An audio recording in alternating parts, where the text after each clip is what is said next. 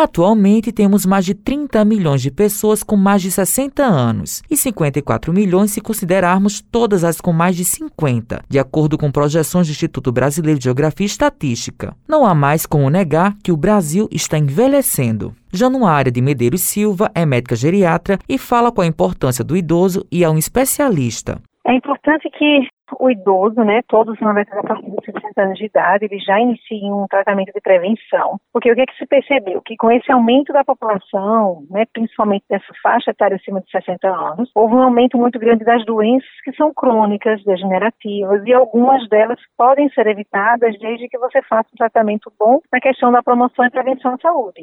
Então, você procurando o geriatra antecipadamente, você consegue, na verdade, né, buscar aqueles pacientes que estão com mais risco de desenvolver doenças e tentar agir de uma forma preventiva para que essas doenças elas não cheguem de uma forma muito, vamos dizer, agressiva. A médica pontua quais são as doenças mais comuns entre os idosos. Entre os idosos, a gente fala que a gente do ponto de vista neurológico, cardiovascular, reumatológico, a gente tem doenças mais importantes, né? Quando a gente pensa no paciente idoso, a gente tem que sempre fazer uma investigação ativa de depressão, de doenças né, que alteram a memória das demências, doenças cardiovasculares, como insuficiência cardíaca, hipertensão arterial sistêmica, insuficiência coronariana, do ponto de vista reumatológico, a osteoartrose, não esquecendo também de um grande vilão, né, que é a diabetes, um vilão que muitas vezes, quando chega, já chega causando dano. Então, se você faz uma prevenção, você consegue talvez antever né, essa diabetes que está para chegar. A geriatria, ela trabalha muito com os pacientes acima de 60 anos, mas a gente faz muito a parte preventiva, então a gente precisa que o paciente, a partir dos 40, já comece a fazer exames de prevenção, para que a gente planeje o futuro. Fernando Macedo é médico aposentado e tem 74 anos e pontua como faz para manter a qualidade de vida e qual o segredo para manter a vitalidade.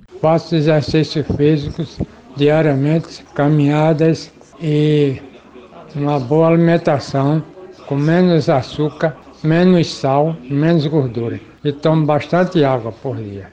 É pensar em estar como jovens sempre participando de atividades físicas e mentais, lendo, escrevendo, me dedicando à música, à poesia, a tocar violão, a cantar, que eu acho bacana e enriquece e ocupa bem um espaço do, do meu corpo, do meu ser, do meu espírito. Matheus Silomar para a Rádio Tabajaro, emissora da EPC, Empresa Paraibana de Comunicação.